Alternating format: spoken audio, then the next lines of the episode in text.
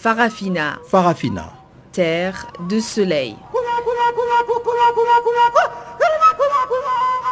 Farafina. Farafina. Un magazine d'infos africaine.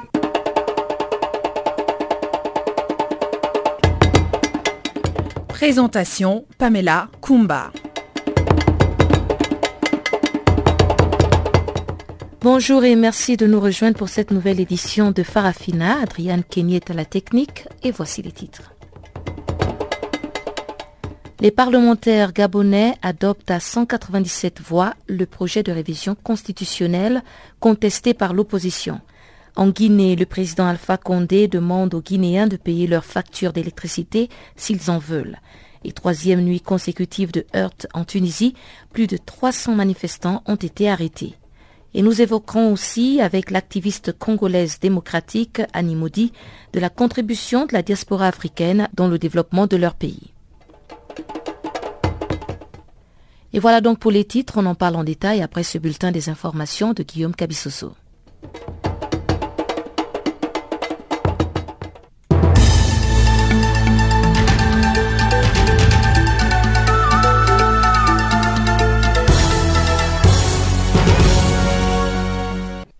Merci Pamela Kumba. Chers auditeurs de Canal Afrique, bonjour à toutes, bonjour à tous.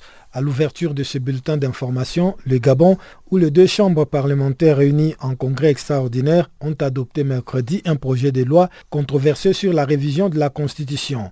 Ce projet de loi adopté à 197 voix pour, 14 contre et 2 abstentions doit encore être examiné par la Cour constitutionnelle l'Assemblée nationale et le Sénat gabonais qui avaient tour à tour adopté le texte en y ajoutant des amendements sont composés en majorité des membres du parti au pouvoir, le PDG.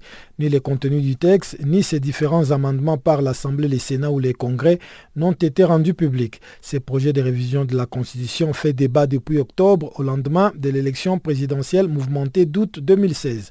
L'opposition se bat depuis plusieurs mois contre cette révision constitutionnelle qu'elle taxe démonarchisation du pouvoir? L'adoption de cette nouvelle constitution s'inscrit dans la perspective des prochaines législatives qui devraient avoir lieu finalement autour d'avril 2018. La tension reste vive en Tunisie où de nouveaux heures ont éclaté mercredi soir entre manifestants et policiers dans plusieurs villes au troisième jour d'une contestation alimentée par des mesures d'austérité. Depuis lundi, des troubles sociaux ont été enregistrés dans le pays, sept ans après le début du printemps arabe. Déjà la semaine dernière, des manifestations pacifiques sporadiques avaient dénoncé la hausse des prix et un budget d'austérité prévoyant entre autres des augmentations d'impôts.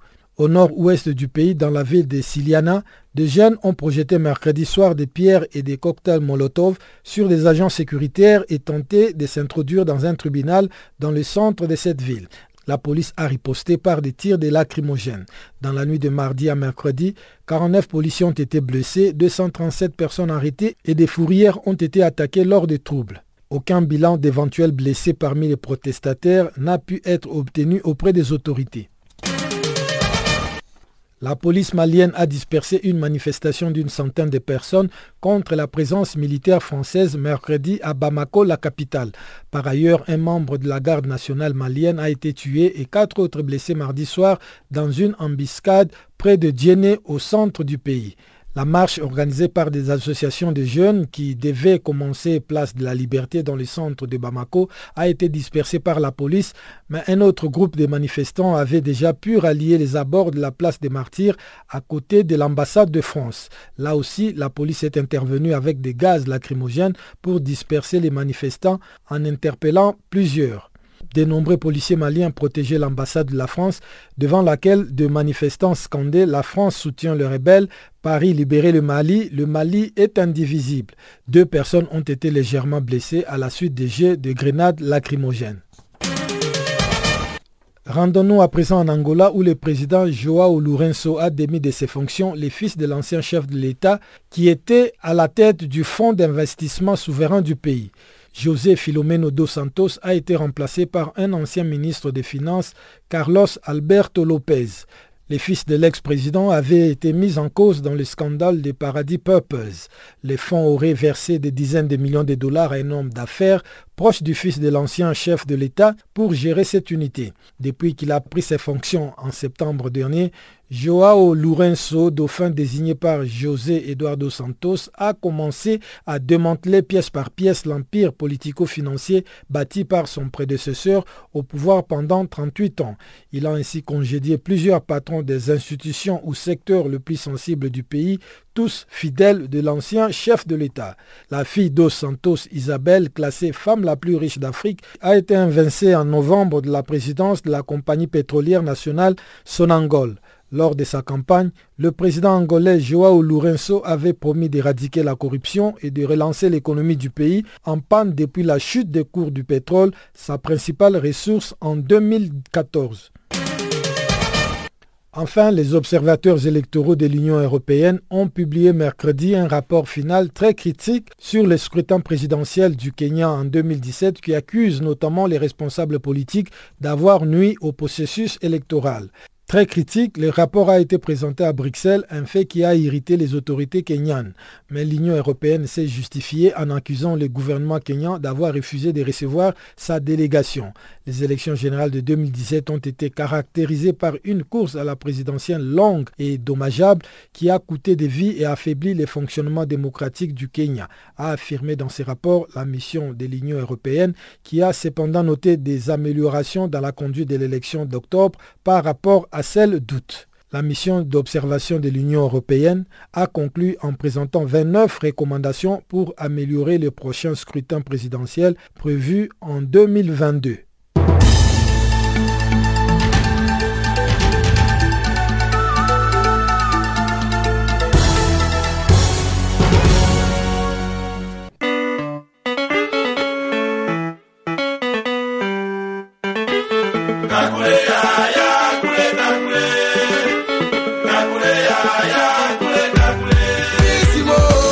Nouveau sur Channel Africa.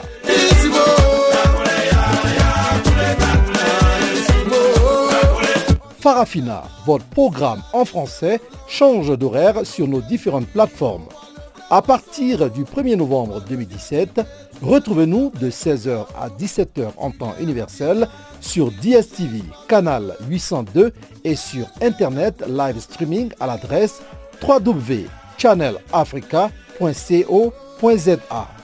En ondes courte et sur le satellite, retrouvez-nous tous les jours à la même heure 16h à 17h en temps universel, mais aussi en rediffusion de 23h à minuit. Channel Africa. Rebonjour à tous. Troisième nuit consécutive de heurts en Tunisie, plus de 300 manifestants ont été arrêtés.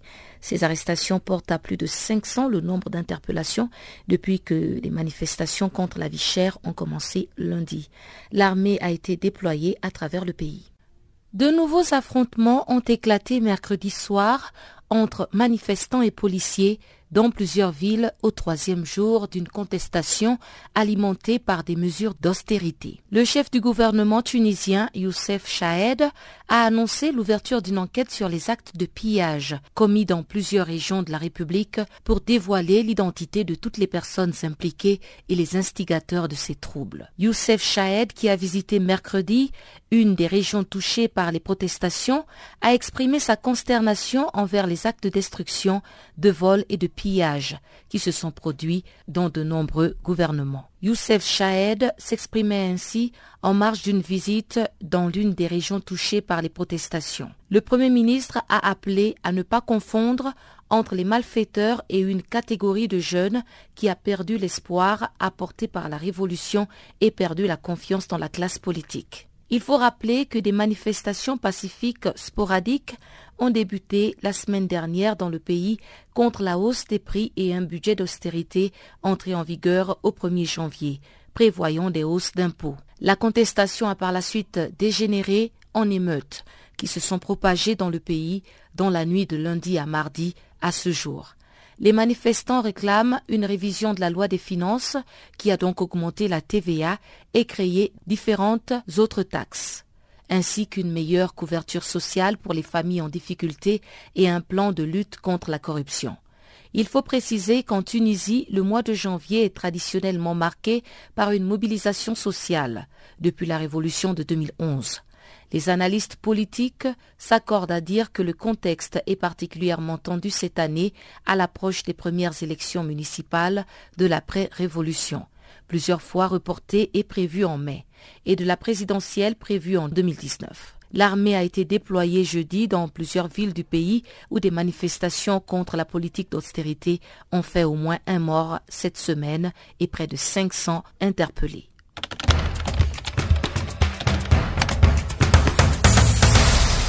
Parlons à présent de la tentative de coup d'État en Guinée équatoriale. Le ministre équato-guinéen des Affaires étrangères, Agapito Mba Mokui, affirme que le coup d'État déjoué le mois dernier par Malabo a été organisé en France. Il s'exprimait ainsi mercredi lors d'une conférence de presse. Les détails avec Barthélémy Guesson. Le 3 janvier dernier, le ministère équato-guinéen de la Sécurité nationale, Nicolas Obama Nchama, avait annoncé le démantèlement d'un groupe de mercenaires tchadiens, soudanais et centrafricains recrutés pour renverser le pouvoir de Malabo à la veille de Noël.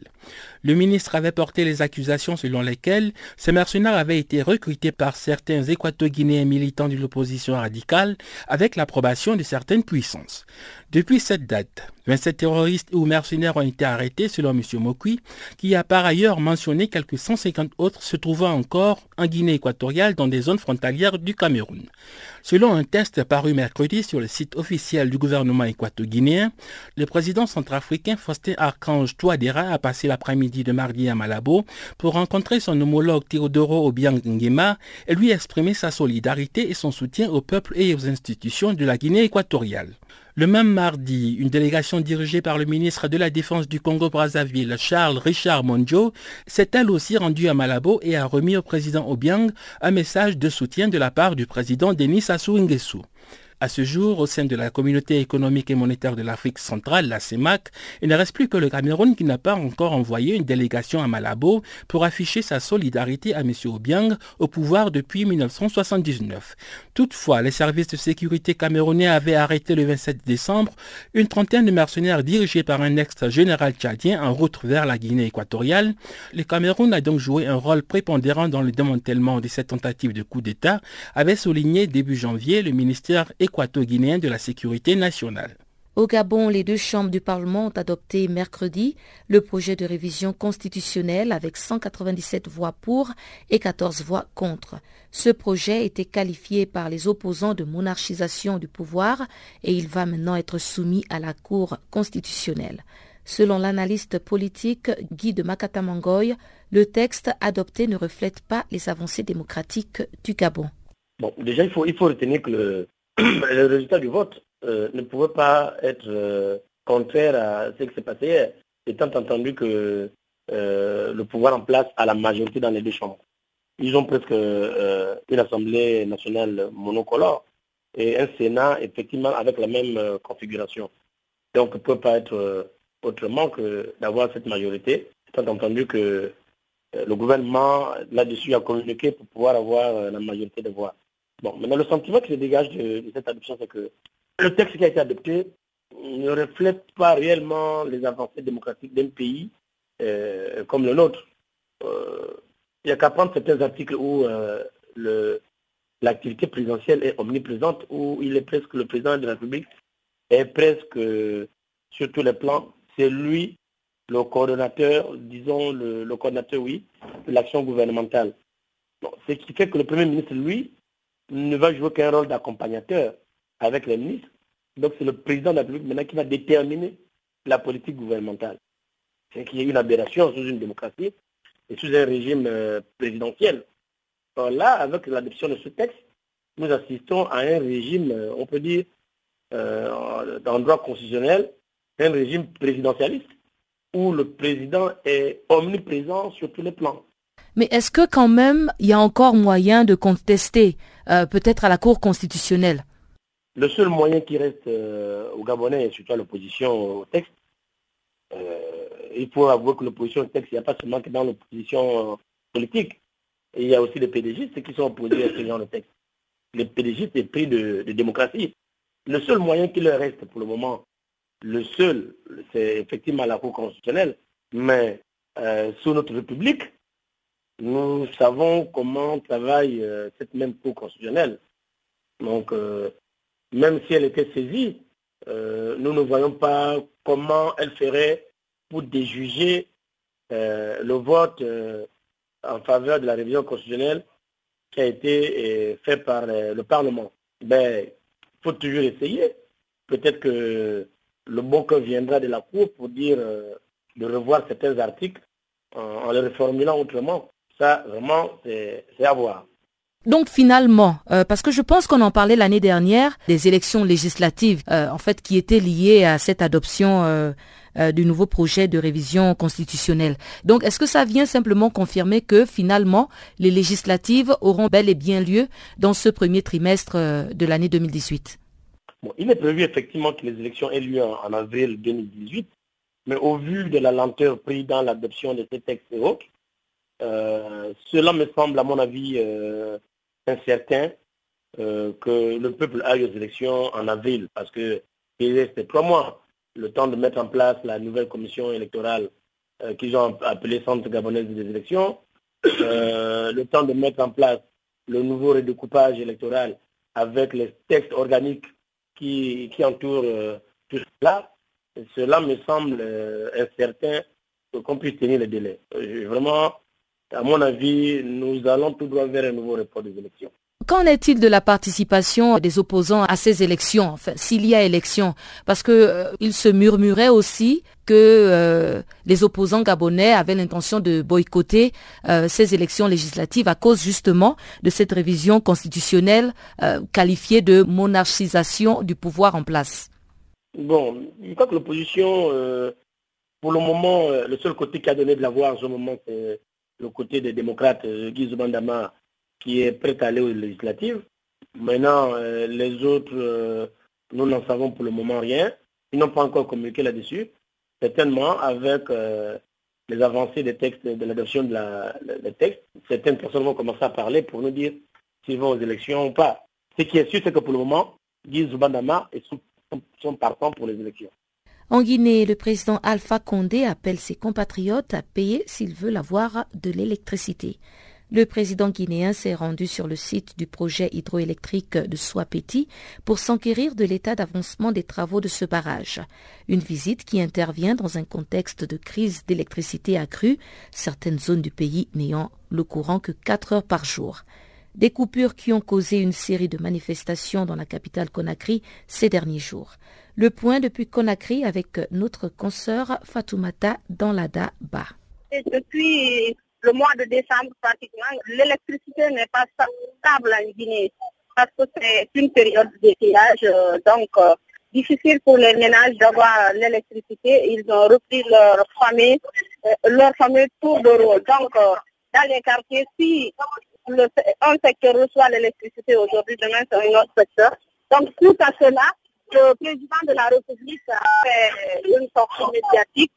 Euh, il a fait savoir que si le Guinée n'a pas l'électricité, en quelque sorte, ce n'est pas la faute de l'État, mais plus parce que les ménages ne payent pas correctement l'électricité. En plus, euh, le barrage de Caleta, nouvellement construit, ne peut pas fournir de l'électricité pendant toute saison, mais plutôt en saison hivernale. Pourtant, à sa venue, il avait promis qu'il allait régler définitivement ce problème d'électricité. En plus de cela, il dit que comme les ménages ne payent pas, difficile pour la société électrique de Guinée d'avoir euh, de l'argent liquide pour pouvoir payer du carburant. Donc, en quelque sorte, il s'est vanté euh, de, ce qu'il a pu faire par rapport à l'électricité et par rapport aux autres régimes. Selon lui, si la Guinée dans cette, dans cette situation, c'est parce que les régimes antérieurs n'ont pas pu faire quelque chose de stable par rapport à l'électricité. Donc, lui, il se félicite de ce qu'il a pu faire, mais on dirait qu'il ne compte pas faire mieux. Il parle aussi du barrage de Swapiti, que quand sera fini, peut-être des problèmes vont être résolus, mais reste à savoir. Est-ce que la sortie du président Alpha Condé a suffi pour un peu apaiser les inquiétudes de la population Selon ses déclarations, il ne compte rien faire pour soulager la population. Selon lui, c'est parce que les ménages ne payent pas l'électricité c'est pour cela euh, la société électrique EDG ne peut pas fournir correctement de l'électricité. Donc, euh, c'est un peu difficile. D'après sa sortie médiatique, euh, il sait que se vanter de ce qu'il a pu faire, mais il n'a pas touché au bout du doigt les problèmes réels de, la crise électrique. Fatoumata, quelles sont les conséquences que cette absence d'électricité a sur les habitants de la capitale Conakry? Non seulement il y a l'insécurité, en plus de cela, euh, il y a beaucoup d'activités qui sont paralysées parce que, par exemple, chez les vendeuses de poissons, les poissons sont pourris actuellement parce qu'il n'y a pas d'électricité. Chez les coiffeurs, les chaudronniers et tout, il y a beaucoup d'activités qui sont paralysées. Donc, euh, la population est affectée par rapport à cela. En plus de cela, il y a l'insécurité. Vu que les quartiers sont sombres, il n'y a pas d'éclairage public et en plus, les ménages ne sont pas éclairés. Donc, tout le monde se plaint et en dépit de cela, dans certains ménages, euh, la société électrique de Guinée envoie euh, une facture vraiment exorbitante. Donc, c'est un peu cela. Du coup, chaque soir ou bien pendant la journée, il y a des manifestations anti-délestage, comme ce qui s'est passé hier sur l'autoroute de Prince. Les jeunes sont sortis, ils ont déversé les ordures sur la, tout au long de la route. Donc, c'est un peu compliqué pour nous parce qu'à chaque fois, il y a des manifestations, la circulation est paralysée. En tout cas, le Guinéen dit très difficilement avec cette coupure d'électricité. Mais comme le dit le président, depuis tous ces régimes, depuis 60 ans d'indépendance, on n'arrive pas encore à résoudre cette question d'électricité. Donc on se demande à quand la Guinée va être autonome dans ce cadre. Au-delà des déclarations du président Alpha Condé, que disent en tout cas les autorités qui gèrent euh, le secteur de l'électricité pour justifier euh, ces coupures intempestives euh, de l'électricité sur l'ensemble du territoire de la Guinée? Dans cette semaine, le ministre de l'Énergie a fait une sortie médiatique. Lui aussi, il a parlé dans, il a répondu dans le même sens que le président de la République. Selon lui, les ménages ne payent pas l'électricité. Si les ménages arrivaient à payer correctement les factures, peut-être qu'ils pourraient faire quelque chose pour euh, donner de l'électricité. En plus de cela, il a expliqué c'est le fait que c'est la saison, euh, c'est la, la, saison chef, donc euh, le barrage de Caleta n'a pas assez d'eau pour pouvoir fournir de l'électricité à tous les ménages. Il a abondé dans le même sens que le président de la République, que le pouvoir actuel a fait beaucoup pour la fourniture de l'électricité plus que les autres régimes. Donc, euh, il ne peut pas faire mieux que cela. Et au Togo, l'opposition en renoue avec le combat contre le régime de Fort Singbe, répondant aux propos du chef de l'État qui les invitait au dialogue dans son message à la nation du 3 janvier dernier. Les 14 partis de l'opposition ont par contre appelé en début de semaine à une marche le 13 janvier à Lomé. Suivez un extrait de Jean-Pierre Fabre, chef de file de l'opposition, que nous avons reçu de notre confrère togolais Claude Gréco. Samedi prochain, 13 janvier 2018, nous devons nous mobiliser davantage pour confirmer une fois encore au monde entier notre volonté de mettre fin à la dynastie Nyassibé. Samedi prochain, 13 janvier 2018, nous avons aussi le devoir de nous souvenir du premier président démocratiquement élu de notre pays, Sylvanus Olympio, incontestable père de l'indépendance du Togo et de la nation togolaise, assassiné le 13 janvier 63 à son domicile par l'ancien chef de l'État Nassimbe Yarima, père de l'actuel chef de l'État Fort Nassimbe. Cet assassinat est l'acte fondateur du régime RPT UNIR qui nous opprime jusqu'à ce jour. C'est l'occasion pour nous de nous incliner devant la mémoire du président Sylvanus Olympio et de lui témoigner notre reconnaissance pour ses nobles ambitions pour le Togo. C'est également le lieu de saluer la mémoire de tous ceux qui ont été assassinés par le régime RPT UNIR. Ils sont tous morts pour la patrie. Qu'ils soient assurés que leur sacrifice ne sera pas vain. Mes chers compatriotes, nous avons accompli l'essentiel du travail. Nous avons parcouru l'essentiel du chemin. Nous ne devons pas nous laisser distraire de nos objectifs par des gesticulations qui ne sont que les derniers soubresauts d'un régime à l'agonie. Au contraire, nous devons redoubler d'efforts, d'engagement et de vigilance. Nous devons finir le travail. Chacun doit à la patrie d'apporter sa contribution à la libération de notre pays. Voilà pourquoi, où que nous soyons sur toute l'étendue du territoire national, nous devons prendre part à la manifestation du samedi 13 janvier 2018 et à toutes les autres qui suivront jusqu'à la chute du régime RPT unir. Dieu bénisse le Togo. Ablori, Ablori, Ablori Badja. Au Bénin, la grève des magistrats poursuit son cours sur toute l'étendue du territoire national, malgré la demande de réquisition des magistrats du ministre de la Justice, qui n'a pas reçu un écho favorable auprès des travailleurs des juridictions. La goutte d'eau qui a fait déborder le vase, c'est l'adoption le 27 décembre dernier par le Parlement d'une loi qui retire le droit de grève à plusieurs catégories d'agents de l'État, dont les magistrats.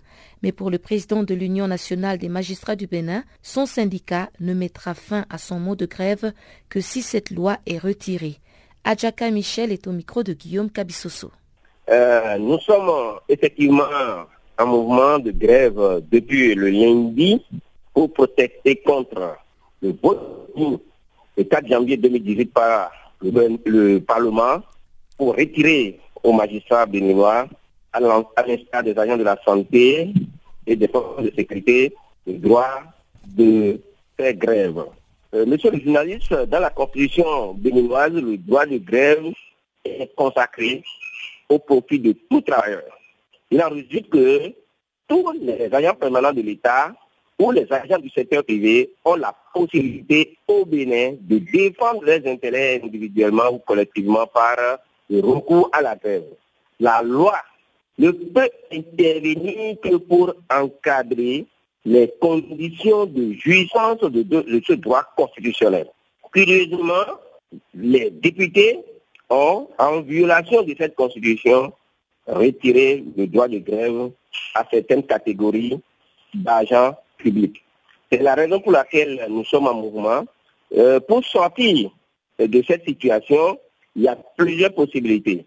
La première, c'est que le chef de l'État peut demander aux députés une deuxième lecture de la loi. À l'occasion de cette deuxième délibération sur la loi qui ont voté le 4 janvier 2018 en ce qui concerne les magistrats, l'Assemblée nationale a la possibilité de revenir sur sa décision et de se conformer à l'article 31 de la Constitution du 11 décembre 1998. La deuxième possibilité est que la Cour constitutionnelle peut saisir cette fois-ci l'occasion de revenir sur sa jurisprudence de 2011, qui en réalité est un revirement de jurisprudence par rapport à une autre jurisprudence de 2006 qui a été clair pour dire que le droit de grève peut être exercé par tous les agents publics, y compris les agents qui sont sous le drapeau, je veux parler des forces de défense et de sécurité. Est-ce que vous avez saisi déjà cette Cour constitutionnelle pour qu'elle puisse revenir justement sur sa jurisprudence de 2011, comme vous le dites? Alors, nous n'avons pas saisi la Cour constitutionnelle parce qu'au Bénin, les citoyens ne peuvent pas saisir la Cour constitutionnelle contre une loi qui n'a pas encore été promulguée. En l'espèce, la loi a été votée, elle n'a pas encore été promulguée par le chef de l'État parce que la Cour constitutionnelle doit forcément faire un contrôle a priori du vote émis par les députés avant la promulgation. Et donc, les citoyens que nous sommes ne peuvent pas donc saisir la Cour constitutionnelle avant la promulgation. Seuls les députés et le chef de l'État ont la possibilité de déférer cette loi euh, à la Cour constitutionnelle pour contrôle de conformité à la Constitution. Et qu'est-ce que les députés qui ont justement voté cette loi au Parlement poussent comme argument pour justifier l'adoption de cette loi? Alors, l'argument que les députés avancent euh, est beaucoup plus une question d'opportunité. On estime que la justice, la santé et la sécurité sont des services essentiels. Et que par le passé, ces secteurs, soit dit en passant que les forces de sécurité au Bénin, depuis lors, depuis lors, n'ont jamais eu le droit de grève. Donc en disant qu'on leur retire le droit, ce droit, c'est superfétatoire, c'est inutile c'est illogique à la limite. Par contre, il est reproché aux agents de santé et aux agents du secteur de la justice que nous sommes l'abus du droit de grève. Et quand comptez-vous lever ces mouvements de grève? Le mouvement est en cours et en consommation jusqu'à satisfaction totale. La satisfaction totale, c'est le retrait cette loi liberticide. C'est un recul démocratique, c'est un déni des résolutions de la conférence euh, nationale de 1990 pour de revenir sur les acquis démocratiques. Africa, oh, yeah. Africa, oh, Africa, Africa, Africa, Africa. Je m'appelle Salif Keita. Vous écoutez Channel Africa, la voix de la renaissance africaine. Sans plus tarder, c'est dans l'antenne à Barthélemy Guessant pour le bulletin économique.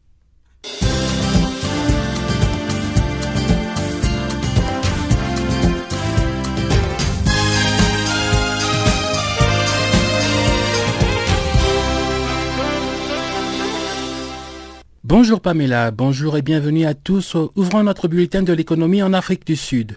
La Banque de réserve n'apportera pas de modification au taux d'intérêt lors de sa réunion du 18 janvier. C'est ce qu'a révélé ce jeudi un sondage de l'agence de presse Reuters. La devise sud-africaine oscille actuellement autour de 12,43 rand pour un dollar américain, une progression de près de 8% au cours de ces derniers mois, notamment juste après l'élection de Cyril Ramaphosa comme président du Congrès national africain en décembre.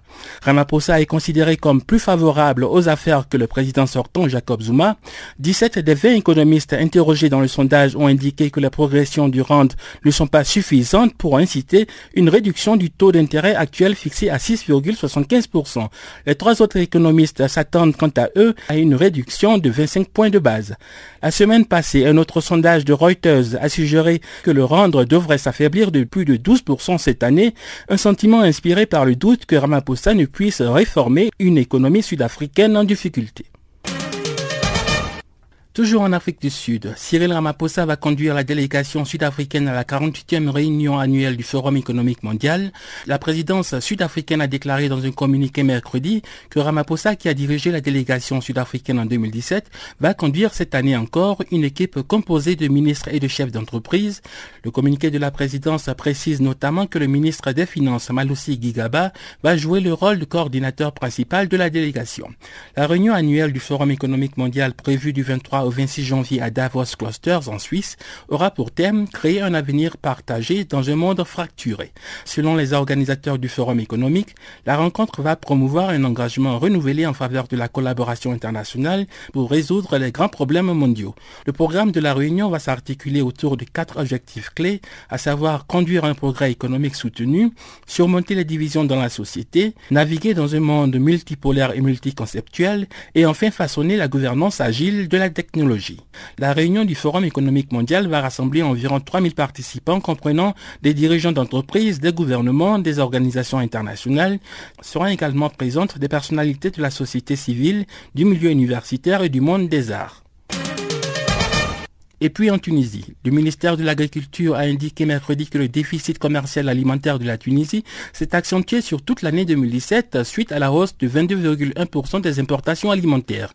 En 2017, les produits alimentaires ont constitué 9,3% des importations globales de la Tunisie contre 9,1% pour 2016. Selon le ministère, le taux de couverture des importations par les exportations a connu une légère baisse passant de 72% à 71% respectivement en 2016 et 2017.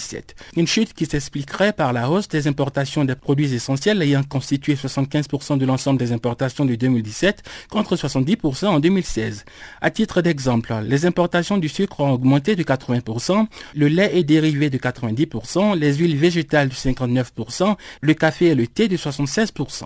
Pour ce qui est des exportations alimentaires, le bilan du ministère de l'Agriculture fait état d'une croissance de 20,6% sur 2017, une augmentation liée principalement à la hausse des exportations d'huile d'olive et des dattes. Et puis au Togo, cinq pays ouest-africains sont rassemblés à Lomé pour la promotion de l'agriculture climato-intelligente. Des experts en provenance du Bénin, du Burkina Faso, du Ghana, du Niger et du Togo ont planché jusqu'au mercredi sur la mise en place du fonds de financement d'un projet de promotion de l'agriculture climato-intelligente en Afrique de l'Ouest. Le projet estimé à 14 millions de dollars vise à diffuser les techniques adaptées au changement climatique afin de réduire la vulnérabilité du secteur agricole dans l'espace de la communauté économique des États de l'Afrique de l'Ouest. En 2015, le chef d'État de la CDAO et de l'UMOA ont opté à Bamako, au Mali, pour la promotion de l'agriculture climato-intelligente.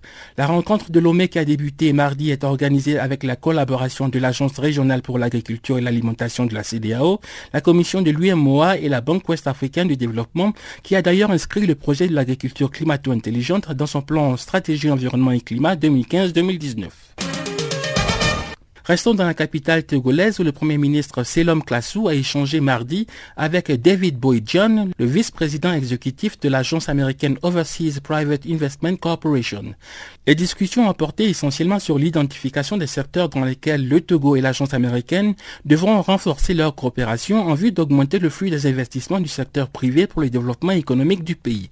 Le Premier ministre togolais a indiqué que ce gouvernement va s'employer à concentrer ses efforts sur les activités de service, notamment sur la logistique, M. Selom Klassou a également ajouté que le Togo va poursuivre les investissements dans les infrastructures tout en accompagnant activement la mutation du secteur agricole.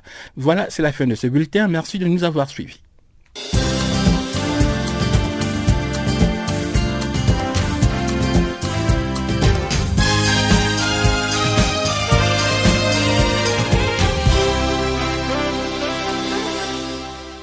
Et puis une activiste des droits des femmes et des jeunes filles, Annie Maudit, séjourne depuis plusieurs jours en Afrique du Sud. Originaire de la République démocratique du Congo, elle a tenu mercredi une conférence portant sur le rôle des femmes congolaises de la diaspora dans le développement de leur pays. Annie Maudit était ce jeudi dans nos studios pour nous en parler. Merci beaucoup, Madame Pamela, et je me sens honorée d'être invitée dans votre studio.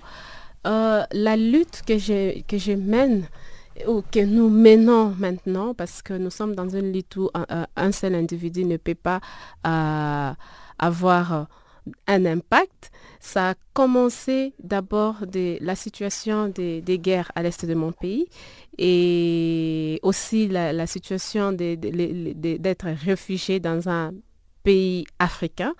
Et tout ça ensemble, ça fait réfléchir de la manière dont on quitte son pays et de la manière dont on vit dans un pays autre que son pays de nationalité, mais toujours en Afrique lorsqu'on se considère beaucoup plus panafricain et qu'on ne devrait pas se sentir comme étranger euh, sur son continent.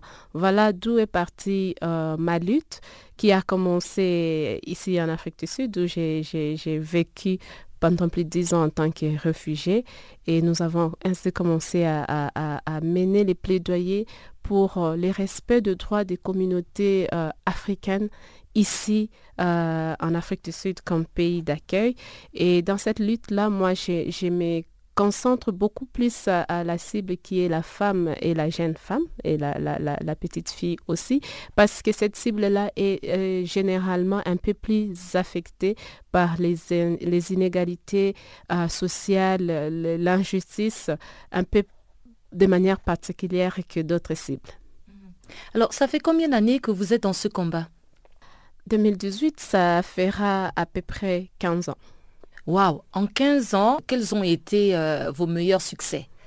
Je pense que euh, mes meilleurs succès, ça sera d'abord le travail en synergie avec les hommes, parce que lorsqu'on est, militante du genre et des droits de la femme, euh, on a tendance à penser que les hommes n'ont rien à apporter. Moi, j'ai les succès, c'est le travail avec les hommes déjà ici à partir euh, de l'Afrique du Sud comme pays d'accueil, d'arriver à travailler avec le ministère des Affaires intérieures ici pour améliorer euh, les conditions d'obtention des papiers pour les réfugiés, par exemple les passages des deux ans des statuts de réfugiés à quatre ans, euh, les passages des, titres de voyage bleus des Nations Unies à un titre de voyage sud-africain pour les réfugiés et ce sera ça ici euh, en tant qu'activiste de la diaspora. Mais autre chose que je dirais, ce, sera construire un mouvement des jeunes femmes. Là, maintenant, je descends au niveau du pays, un mouvement des jeunes femmes derrière un objectif commun qui est de promouvoir euh, la participation dans la gestion euh, au niveau de mon pays d'origine. Alors, pour revenir un peu à la conférence euh, que vous avez animée hier Alors, vous avez partagé sur le thème Femmes leaders et le rôle des femmes de la diaspora congolaise dans le développement du Congo démocratique. Tout d'abord, pourquoi un tel thème lorsque beaucoup de Congolais s'interrogent encore sur euh, euh, l'avenir politique de leur pays? Ah oui, bon, je, partirai d'abord par le rôle que j'ai en, tant que représentant de l'African Diaspora for Development. Euh, je suis représentant de cette organisation au niveau de l'Afrique centrale et la RDC fait partie euh, des pays de l'Afrique centrale. Et l'Afrique du Sud, c'est les pays d'accueil où il y a un plus grand nombre de la diaspora congolaise dans le monde. Et avec ça, c'est vrai que la, priorité, c'est les élections, mais les élections pour qui? Euh, on estime que la population féminine, elle est à plus ou moins 22, à 52%, excusez-moi, 52% euh, euh, sont des femmes. Et si on doit parler des élections, si on doit parler de la construction de la paix, pour la RDC, si on doit parler de la croissance économique, bref, tout, les femmes ne devraient pas rester en marge de l'actualité.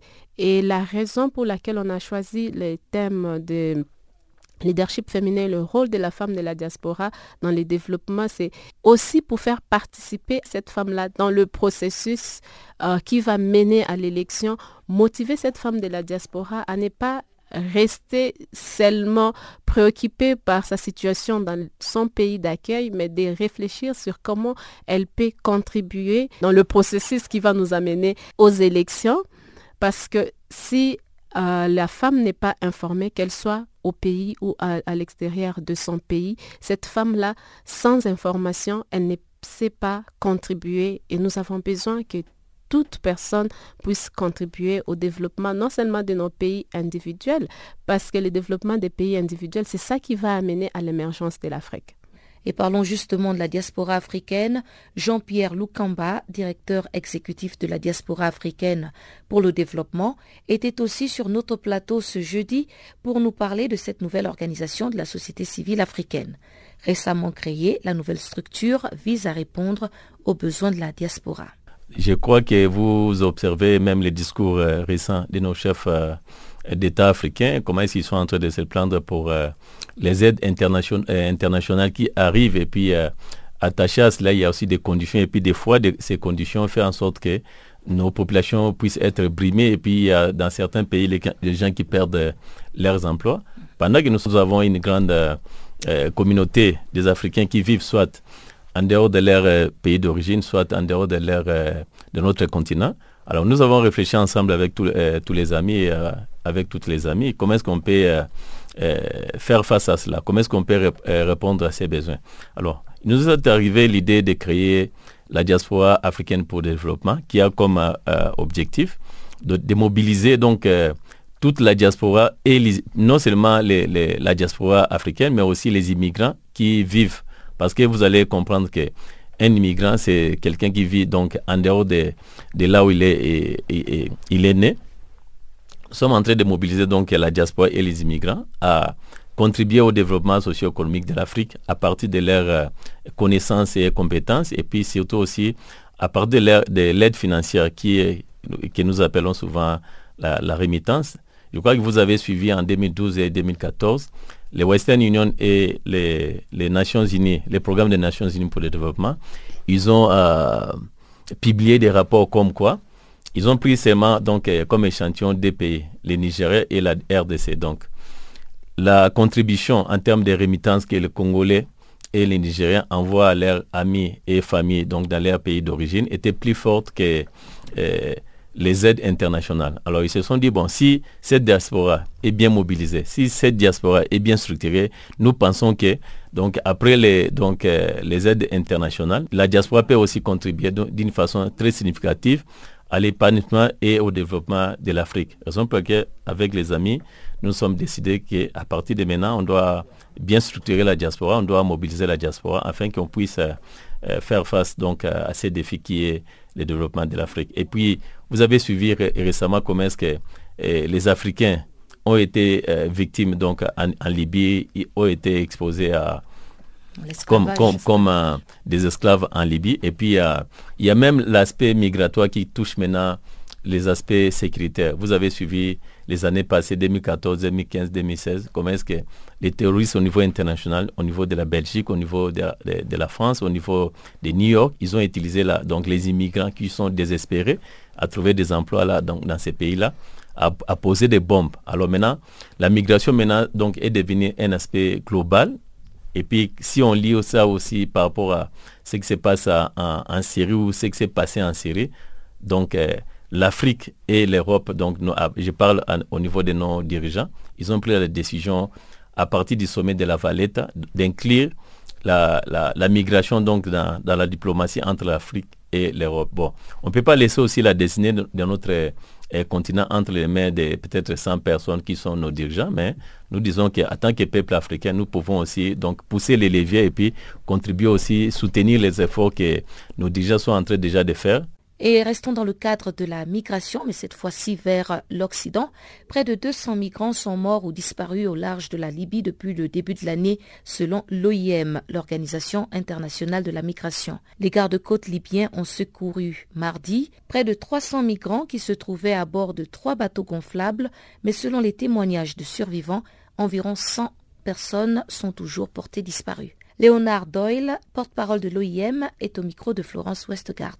Alors malheureusement, on a un naufrage euh, tout près de la côte de la Libye avec euh, peut-être une centaine de morts. On ne sait pas exactement, c'est très difficile à savoir, mais c'est probablement une centaine de morts. Et ce naufrage, je pense que c'est le troisième naufrage de l'année.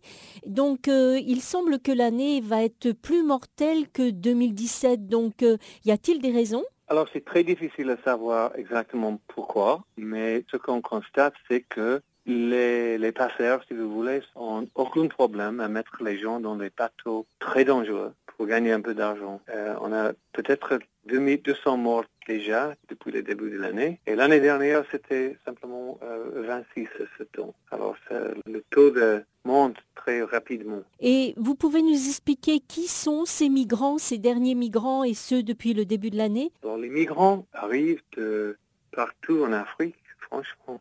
Ils arrivent de la Gambie, du Sénégal, du Soudan, du Mali, Nigeria, même de la Bangladesh et Pakistan.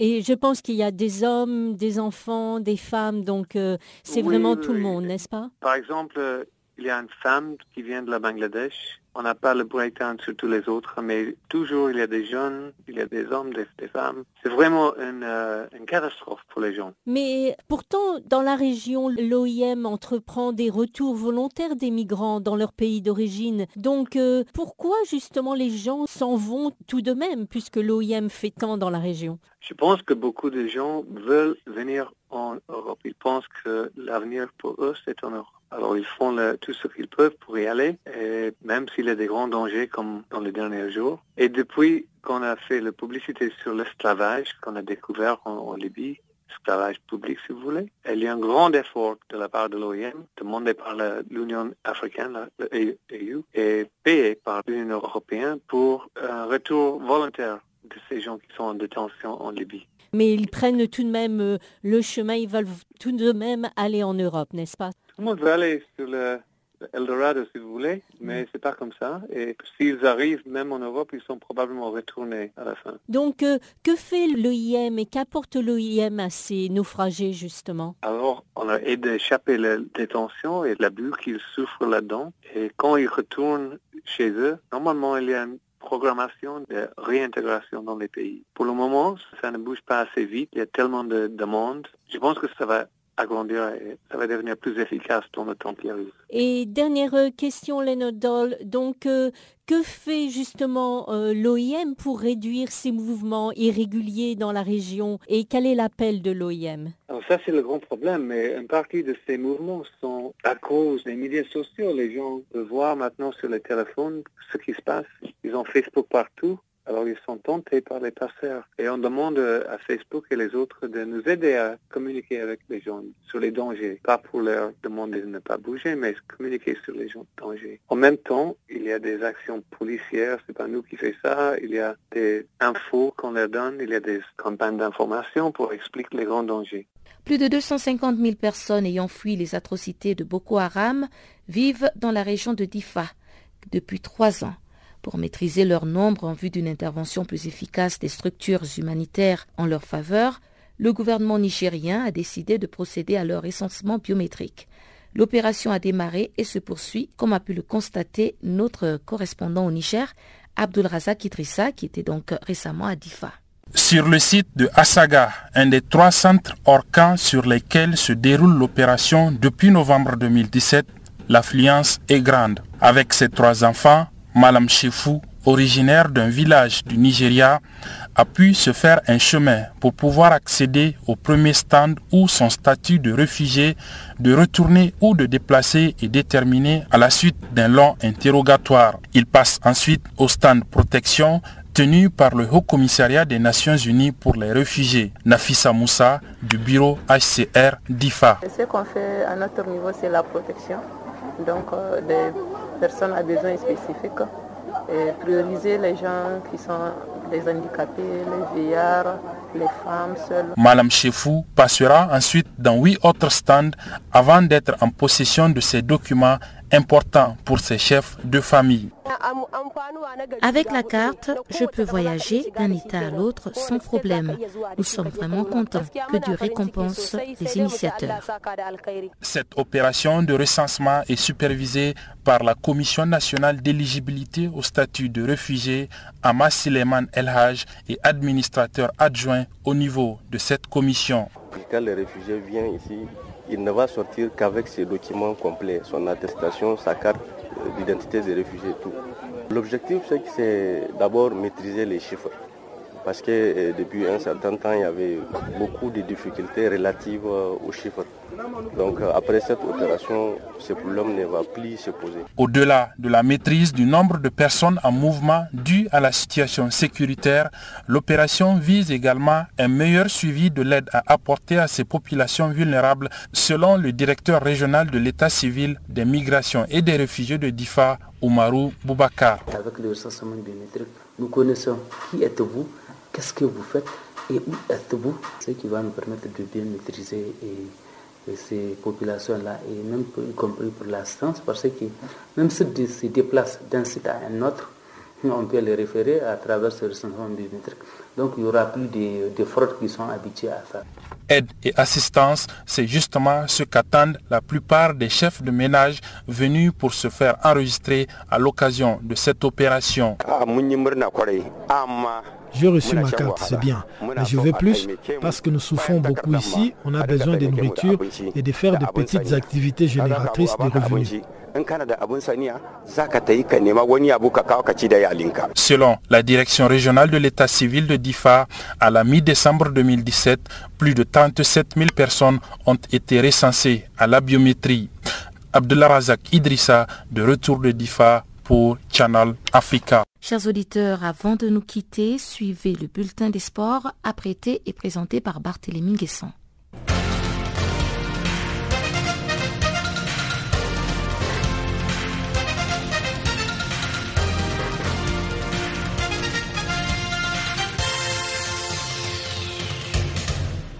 Bonjour à tous et bienvenue dans ce bulletin des sports. Partons tout de suite en Australie pour du tennis. En dame, l'Australienne de 21 ans Ashley Barty s'est qualifiée ce jeudi pour les demi-finales du tournoi de Sydney sur le Ken Rosewall Arena. Elle a pris le meilleur sur la Tchèque Barbara Strikova en deux manches 6-3, 6-2. Au tour suivant, l'Australienne va défier Daria Gavrilova pour une place en finale. Un homme, Benoît Paire, s'est qualifié pour les demi-finales du tournoi de Sydney le jeudi. Le Français a battu le tenant du titre luxembourgeois Gilles Muller en deux manches 6-4, 6-4. Benoît Paire va affronter en demi-finale vendredi le jeune Australien Alex de Minor qui a battu l'Espagnol Feliciano Lopez. À 18 ans, Alex de Minor a atteint les demi-finales du tournoi de Brisbane la semaine dernière. L'autre demi-finale le vendredi va opposer l'Italien Fabio Fognini au Russe Dani Medvedev. Toujours en Australie, les demi-finales du tournoi d'Auckland vont opposer vendredi également le néerlandais Robinas à l'espagnol Roberto Batusta à Goutte d'une part, quand l'argentin Juan Martín Del Potro va en découdre avec l'espagnol David Ferrer. Encore du tennis en Australie avec le Kuyung classique. Novak Djokovic déclaré très heureux de son match de rentrée après six mois d'absence. Le Serbe a remporté la rencontre facilement 6-1, 6-4 face à l'Autrichien Dominic Thiem mercredi à Melbourne. Blessé au coude, Djokovic n'avait plus joué depuis son quart de finale perdu contre le Tchèque Thomas Berdych en juillet dernier. Je me sens très bien, a ajouté l'ancien numéro 1 mondial après sa victoire obtenue dans un tournoi sans enjeu. Rappelons que le Kooyong Classic est un tournoi d'exhibition qui se tient chaque année depuis 1988 à Kooyong, une banlieue de Melbourne. Il précède l'Open d'Australie pour lequel il sert de tournoi de préparation. Ouvrons à présent notre chapitre football. Interrogé par l'agence France Presse, l'ex-footballeur Lilian Thuram a réagi en rapport aux insultes racistes subies par le joueur de la Juventus de Turin, Blaise Matuidi. Pour rappel, lors de match du championnat italien contre le club de Cagliari le 6 janvier, Matuidi a été victime de propos racistes venus des tribunes. Le milieu de terrain de la Juve a alors approché l'arbitre qu'il a ignoré. Très remonté, Blaise Matuidi a été calmé et éloigné par des coéquipiers. Lilian Thuram déplore que l'arbitre n'ait pas arrêté la rencontre. Le vainqueur du mondial en 1998 s'interroge par ailleurs sur l'indifférence des joueurs blancs par rapport aux insultes. Selon Thuram, le problème du racisme, surtout dans le milieu sportif, n'est pas abordé comme il se doit. Il fait remarquer que s'il n'y a pas de questionnement sur le sujet du racisme, ce sera la même chose dans 20 ans. L'ancien défenseur de l'équipe de France a créé en 2008 la Fondation Turam qui a pour objectif principal d'éradiquer le racisme par la sensibilisation des plus jeunes surtout aux questions d'égalité et de tolérance. Et puis au Mali, la mission de la FIFA qui séjourne à Bamako depuis mercredi en vue de dénouer la crise de la Fédération malienne de football, la FEMAFOOT, a dévoilé la composition du comité de normalisation. Le comité est composé de cinq membres dirigés par l'ancienne ministre malienne chargée des relations avec les institutions, Madame Fatoumata Daou Guindo. Ce comité de normalisation qui a une durée de trois mois a pour mission principale d'organiser de nouvelles élections pour un nouveau comité exécutif à la FEMAFOOT. Au Maroc, la Confédération africaine de football a validé ce mercredi à Casablanca les candidatures à quatre postes non encore pourvus au sein de l'instance africaine. Concernant les candidatures validées, il s'agit du Libyen Jamal El Jafri pour la zone nord, du Sénégalais Augustin Senghor pour la zone ouest A, de Sita Sangaré du Burkina Faso pour la zone ouest B. Deux candidatures ont été validées pour la zone centre, notamment Patrice Edouard Nguessona de la République centrafricaine et Pierre-Alain Mungengi du Gabon. Pour combler ces postes vacants, la CAF envisage d'organiser une élection lors de l'Assemblée générale ordinaire du 2 février 2018 à Casablanca. Restons au Maroc qui va abriter le championnat d'Afrique de mini-foot au profit des prisonniers africains. C'est la délégation générale à l'administration pénitentiaire et à la réinsertion au Maroc qui en a fait l'annonce à travers un communiqué rendu public mercredi. Organisé en partenariat avec la Fédération royale marocaine de football, ce championnat au profit des détenus africains va se dérouler en marge du Chan 2018, le championnat d'Afrique des nations des joueurs locaux de football prévu du 13 janvier au 4 février au Maroc. Le communiqué indique que 12 pays africains vont participer à ce championnat d'Afrique de mini-foot, dont les matchs auront lieu dans divers établissements pénitentiaires du Maroc. Les 12 pays représentés à ce tournoi sont la Guinée équatoriale, la Côte d'Ivoire, le Nigeria, le Cameroun, le Ghana, le Mali, la Guinée, le Sénégal, la Guinée-Bissau, l'Algérie, la Tunisie et le Maroc. Direction le Gabon pour parler de cyclisme. L'édition 2018 de la Tropicale Amissa Bongo va débuter le 15 janvier prochain à Congo. 15 équipes dont 5 professionnels sont annoncées, notamment Direct Energy, Delco Provence, Villiers Tristina d'Italie, Sporting Tavira du Portugal et les Allemands de Bike Aid. Prendront également part au Tour cycliste international du Gabon les équipes nationales du Burkina Faso, du Cameroun, de la Côte d'Ivoire, de l'Érythrée, de l'Éthiopie, du Maroc et du Rwanda. L'île Maurice sera sa première participation. La Tunisie, quant à elle, va retrouver la compétition après 2012. La 13e Tropicale Amissa Bongo va se dérouler en 7 étapes du 15 au 21 janvier. L'édition 2017 a été remportée par le français Johan Jen de l'écurie Direct Energy. L'érythréen Isaac Tesfom Okuba Mariam avait occupé la deuxième place, suivi de l'allemand Nicodemus Holler. C'est la fin de ce bulletin de sport. Merci pour votre attention.